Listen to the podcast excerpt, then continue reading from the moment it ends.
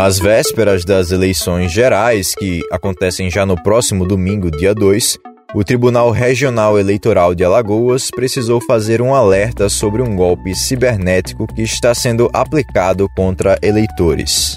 Trata-se de uma tentativa de fraude com um e-mail falso que informa que houve o cancelamento provisório do título eleitoral por irregularidades no CPF. É um golpe. A Justiça Eleitoral não encaminha nenhum documento avisando do cancelamento do título de eleitor. Os golpistas usam a tática para convencer as pessoas a baixarem por engano arquivos maliciosos ou fornecerem informações pessoais na internet. Eu sou o João Arthur Sampaio. E eu, Thaís Albino. Sobre os fatos que marcaram os últimos sete dias, nós vamos conversar hoje no podcast A Semana em Alagoas. A Justiça da Holanda decidiu que irá julgar o caso dos moradores dos bairros afetados pela mineração em Maceió. A informação foi divulgada por um escritório global especializado em casos do tipo. A empresa Braskem, mineradora que causou o desastre ambiental, mantém subsidiárias no país e a corte holandesa confirmou, assim, jurisdição no caso.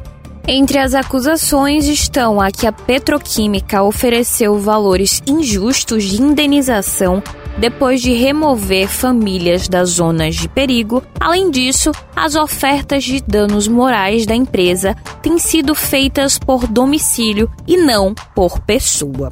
Em nota, a Braskem disse que adotará as medidas processuais cabíveis e continuará o trabalho que vem desenvolvendo em Maceió com prioridade na segurança das pessoas e na solução do fenômeno geológico. Há pouco mais de uma semana para as eleições, o DataCensus divulgou uma nova pesquisa de intenções de votos com os candidatos ao governo de Alagoas, nesta sexta-feira, dia 23. O governador Paulo Dantas, do MDB, candidato à reeleição, continua na frente, ele ampliou vantagem e subiu 4% em comparação ao último levantamento, figurando agora com 37%. Do União Brasil, o senador Rodrigo Cunha aparece em segundo lugar com 21%. O senador e ex-presidente Fernando Collor, do PTB, aparece em terceiro, com 13%. Já Rui Palmeira, do PSD, ex-prefeito de Maceió, permanece no quarto lugar com os mesmos 10% da última pesquisa.